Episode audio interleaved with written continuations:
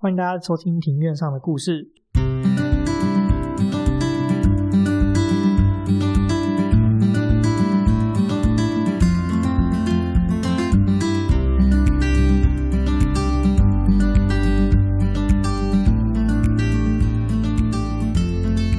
说我想说的是。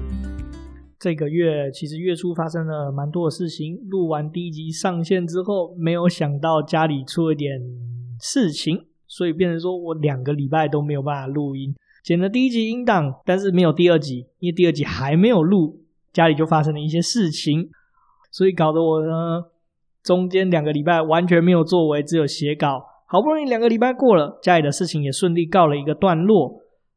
不过这个家里这个事情后续的话，我在想也有可能有机会做成一集 podcast 来跟大家聊聊，说那个事情中我学到的一些东西。那其实它是跟传统文化也是有一些相关的事情，不过我们之后再来看看喽。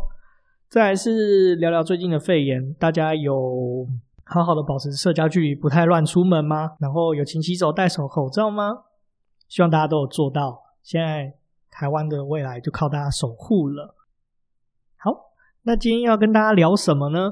我们来聊一个戏剧，叫《国际桥牌社》。《国际桥牌社》这个节目呢，它现在是在在全台湾，甚至全世界只有一个地方有上，那就是在 Friday 的平台上。它是远传电信下辖的影音串流平台。为什么我会知道这个节目呢？这个节目其实是我是在瓜吉的直播上听到的。那集瓜吉的直播就直接找国际桥牌社的导演汪怡兴导演，然后还有三 Q 陈柏维来直播，来介绍这个国际桥牌社这出戏剧。那这个戏剧的野心其实很大。那他这个戏剧到底在演什么呢？这个戏剧其实在演的是政治剧，在台湾几乎可以说是没有这种潜力的剧情。我们身为一个民主国家，已经搞了二三十年了，居然没有一出政治戏，这还能干丢？所以汪导他就决定做一出政治戏嘛。人家美国有纸牌屋，为什么我们不能有自己的纸牌屋？于是这出戏就诞生了。目前的话，它只有上线第一季，总共十集。那它的野心非常的大哦，打算从什么时候故事开始讲呢？从一九九一、一九九二这个事情往后一路一路讲，讲讲讲，讲到二零二零年，总共搞八季。目前只有第一季上线了，我觉得蛮推荐给现在大概八八年级生或九年级生去做收看，甚至七年级生都很棒。那可以去帮助我们了解说，我们出生那个时候到底台湾发生了什么样的事情。那第一季的故事呢，有几个主轴。那第一季的故事主要是集中在一九九零年到一九九四年台湾所发生的几个大事件，然后下去做改编。不过这个政治剧蛮有趣的，虽然说它是基于史实，不过呢，跟很大多数由现实改编的戏剧一样，都一定会做一些事实上还有时间轴上的调整，因为毕竟老实说，这个事情其实离。其实离现在大概才三十年左右的时间，所以其实相对来说，有一些里面参与的人物到现在其实都还活着，甚至在政坛上还有一定的活跃程度，所以这个改编是必须的。那第一季的话呢，其实总共里面包含了哪几个大事件？有包括了二月政争，这是发生在一九九零年二月；野百合学运，同年的三月；还有动员戡乱争终止，这是九一年的六月。还有解散万年国大，这是在九一年的十二月；还有废除刑法一百条这条法律，这是在九二年的五月；还有后面是最后这季结束的时候，有关于一些总统直选的讨论。这么多事件，我们今天当然不可能全部都谈嘛，那我们就挑其中的一个项目来谈。我们来谈谈二月政争，这其实就要从蒋经国过世开始。当时时任的副总统是李登辉。根据我们国家的法律来说呢，在总统逝世之后，副总统就会接任为总统。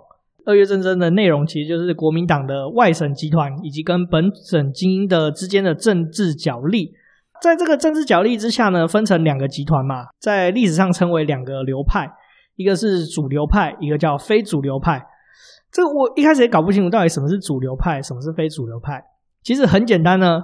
主流派其实就是本省人，那还有改革力量。那他说这边派主要挺的对象就是李登辉，就是所谓的挺李势力。那他的主要诉求就是说，把以前从大陆遗留过来的一些法律啊，或者是制度呢，做一些调整，跟着现在时事舆论的情况做一些调整。那另外非主流派的话，主要的集合层就是外省人，就当年一九四九从中国大陆逃过来的外省人，还有一些军系黄埔系的代表。这两派的势力呢，主要由谁领头呢？主流派的话是李登辉、宋楚瑜连战，这很有趣了。宋楚瑜居然站在李登辉这一边，这我后来查资料的时候，我也觉得很惊讶。那非主流派的话呢，主要是由郝柏村，对，前阵子刚逝世的郝柏村，还有李焕跟林洋港。林洋港真是有趣的，他是本省人哦。好，那主要是由这两个流派来组成。那这二月战争的话，其实分成几个部分，主要分成三个部分，三个时间点。首先，第一个时间点是李登辉代理国民党主席一案，这个事情其实发生在一九九零年更之前，是在蒋介石逝世，呃，蒋经国逝世之后没多久。时间点是一九九八年一月。那第二个时间点的话，就是国民党的临时全中会，这个东西发生在一九九零年的二月十七号。那最后一个时间点就是当年度的总统选举，这个是在一九九零年的三月二十号。好，那我们来讲讲第一个时间。我们首先先来第一个时间点：一九八八年一月十三号，蒋经国总统因糖尿病猝死，李登辉成为了代总统。不过在当时的时空背景下，其实蒋经国的逝世算是蛮突然的，所以其实权力当时其实并没有做好后续的接班安排。所以其实当时算是一个权力真空嘛。那当时的情况就是一个外省人会配一个本省人，所以这是为什么总统是外总统蒋经国是外省人，然后副总统是本省人李登辉先生。既然是权力真空嘛，那权力到底是分散在谁手上呢？接下来会需要到三个人物。第一个人物是国民党党部李焕，他是时任的国民党的秘书长。第二个呢是政府这边。当时的时任行政院长余国华先生，第三个是军队，军队这边的话则是当时的参谋总长郝柏村先生。那这三个人到底是谁呢？我们先从大家比较不熟悉的余国华先生开始。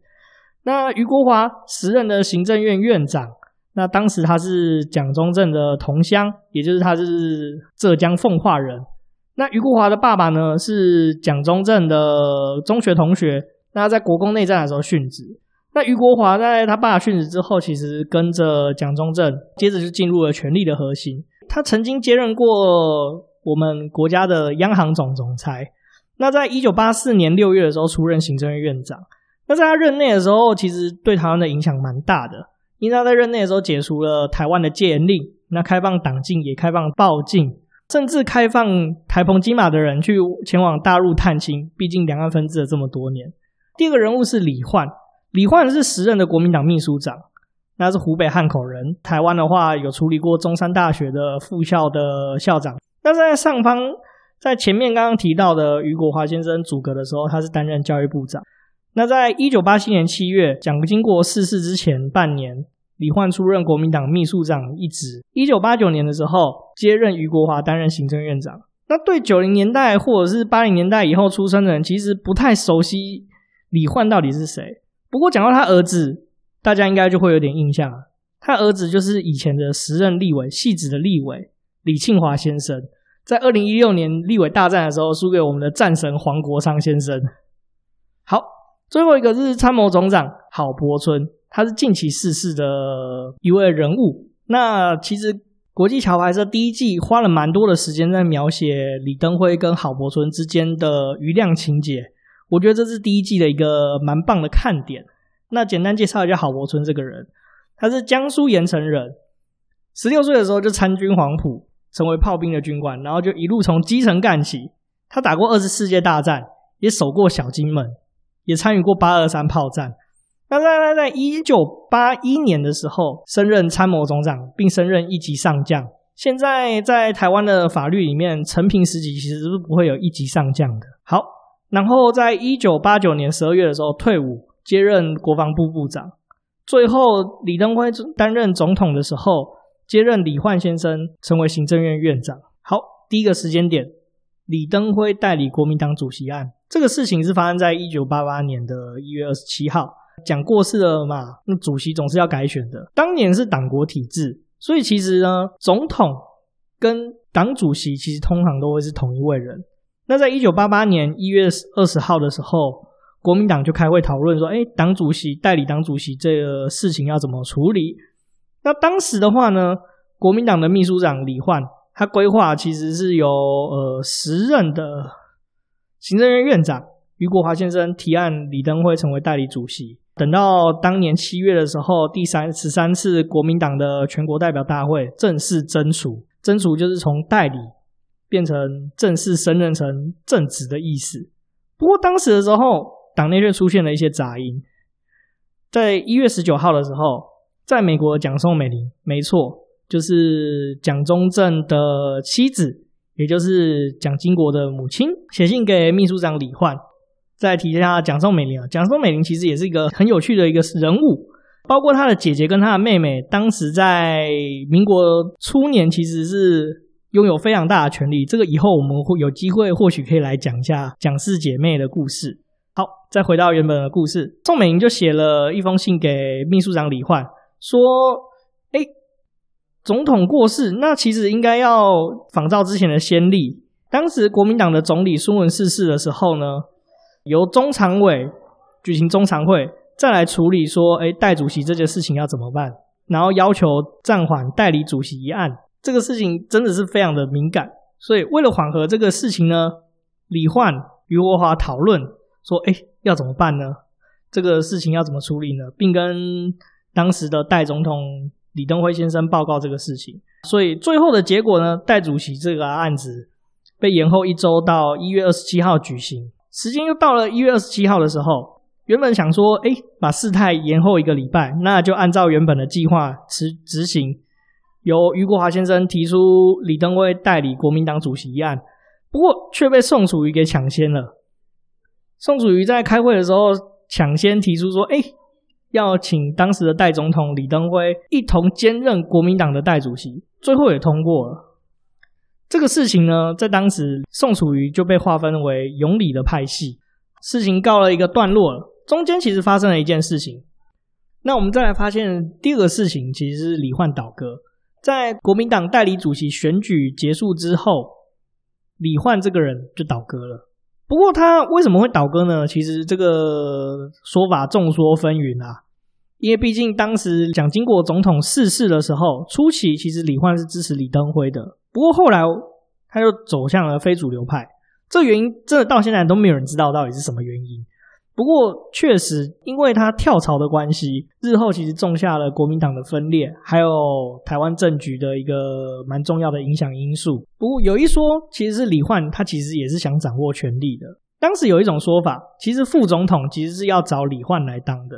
其实最后副总统的人选其实并不是李焕，而是选了李元簇。那个时候，其实，在一九八九年年底，李登辉总统在选择副手人选的时候，外界其实预测李焕其实会被提名的。那李焕其实也是有意愿的。在当时，李登辉其实当时其实并不是很愿意在目前的权力核心中找人，而且他也在一九八九年年底的时候透露出副总统的人选，总共有五点。第一点。在政学界其实有不错的地位历练，那也有不错的成就。第二点的话，就是愿全心全意辅佐总统，与总统也有共处的经验。第三点的话是，其实并没有意愿去竞选接下来的总统大位。第四点是要外省人。第五点略高于中生代，也就是四五十岁以上。种种原因呢，李焕就出局了。所以有人推测说，其实这就是李焕当时为什么会倒戈的原因之一。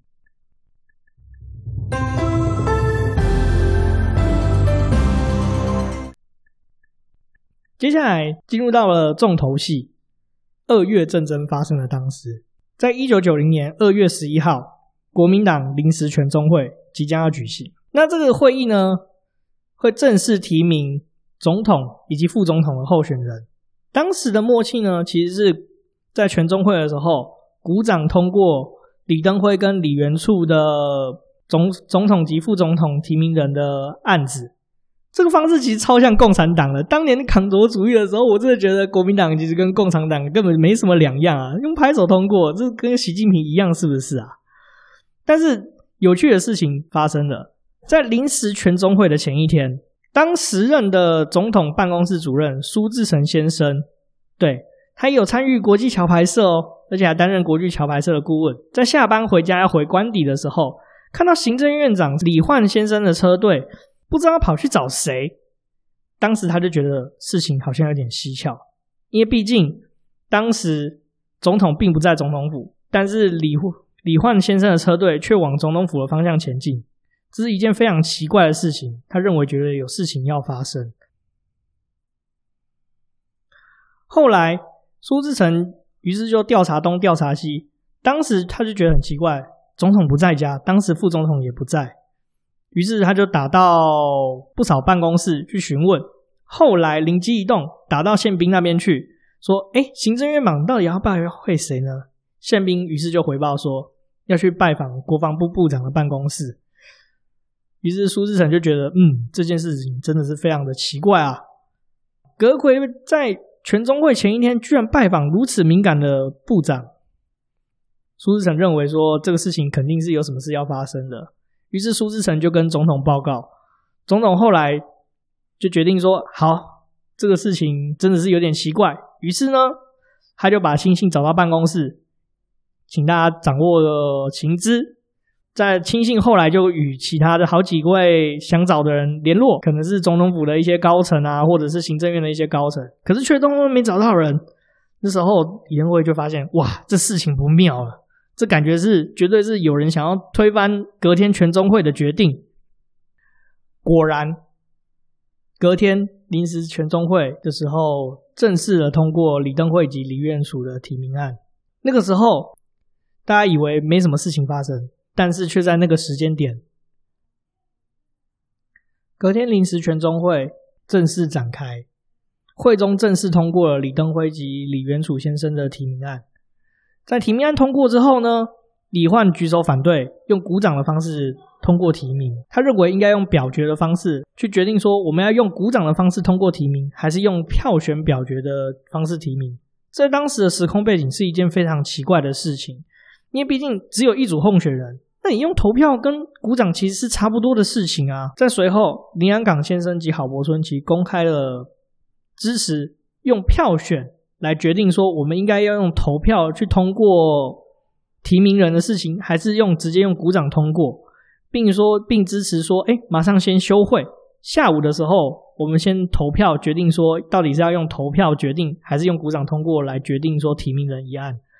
当时的主席却没有马上休会，随即马上进行投票。后来投票的结果，票选派落败，票选派在当时获得了七十票，而赞成。鼓掌通过表决的话，则有九十九票，二月战争就此化解了。我们来聊聊当时反对人马跟赞成人马。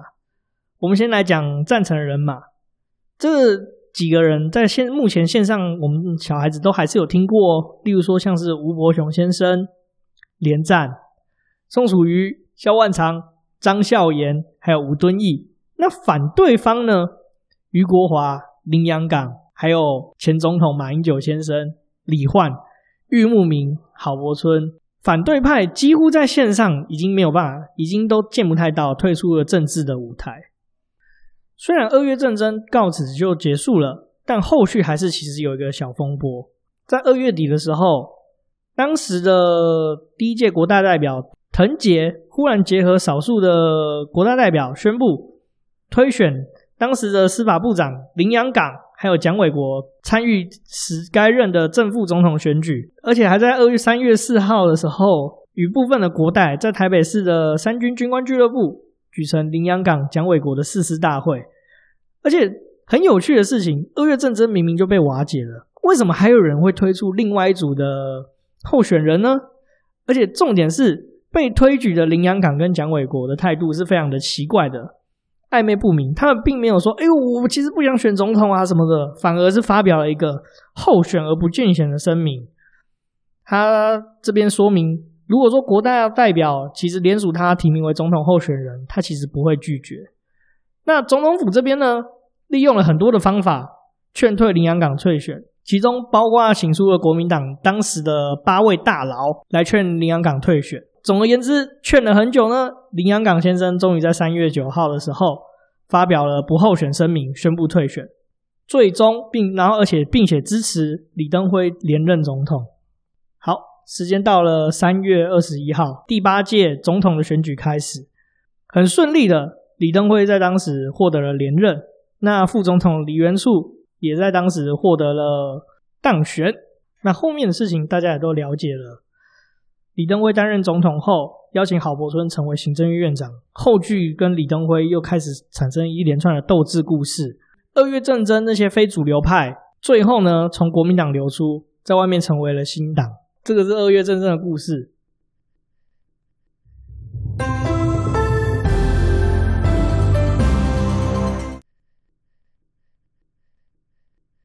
另外，我们再来聊聊另外一间很有趣的店，叫做阿彩的店。这个东西呢，其实我是在看国际桥牌社的时候，想说，诶，怎么奇怪，里面怎么会有一个阿伟的店？然后，而且尤其是当时的党外人士啊、民进党啊、搞学运的学生啊，都在这里用餐。我就好奇，就是稍微查了一下他的资料，又发现哇，现实中其实有另外一间店叫阿财的店，阿伟的店其实就是致敬阿财的店。阿财的店呢，它是一间热炒店，而且他非常的有名哦。它桌上面包含了很多的当时的党外人士，比如说阿扁啊、许信良啊、施明德啊。还有王丹啊、乌尔开西这些六四事件流亡来台湾的政治领袖，甚至包括我们现在相当知名的林非凡、陈维霆，还有黄之锋，还有除了搞学运的学生以外呢，其实还有社运名士，还有民进党人士以外呢，其实有很多港星也是他的座上宾哦，包括刘青云跟余文乐。阿财的店为什么会成为党外人士的聚集地？其实这个跟时代也是有关系的。第一代的老板叫阿财。那他其实本名其实是余月书先生，那不过朋友都叫他阿财。那是其实他是跟他的三五好友苦恼晚上都没有一个喝酒的好喝酒吃饭好地方，于是就在大家目击之下，他就出面开了一间喝酒专科的热炒店，让好朋友可以聚在一起。那因为第一代的老板呢，他曾经也是摄影记者，在名叫《明镜周刊》的摄影记者。那也是因为这个原因呢。阿财其实认识了不少街头运动的参与者，还有一些党外人士，所以阿财的店开幕以后呢，各路人马就跑来阿财的店里面喝酒啊、吃肉啊，所以在开幕没多久呢，就被公众认为是一个民主食堂。不过呢，现在的阿财的店的老板其实并不叫阿财，而是叫阿华。那为什么呢？其实也是有故事的。在第一代老板阿财当上老板之后。发现哇，这样子弄不得了啊！每天都醉茫茫的，每天都跟喝客人一直喝酒，喝了三年，觉得不是办法。后来决定呢，把当时的店顶给一位叫阿华的同事。那阿华是谁呢？阿华其实是第一代老板的表弟，退伍之后被阿财找来做饭。后来在阿财决定把店顶给阿华之后，阿华就接下来接着接着下来做。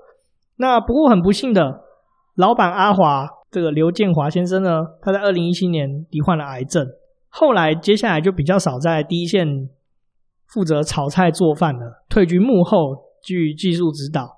那店面交给他的老婆以及儿女来管理。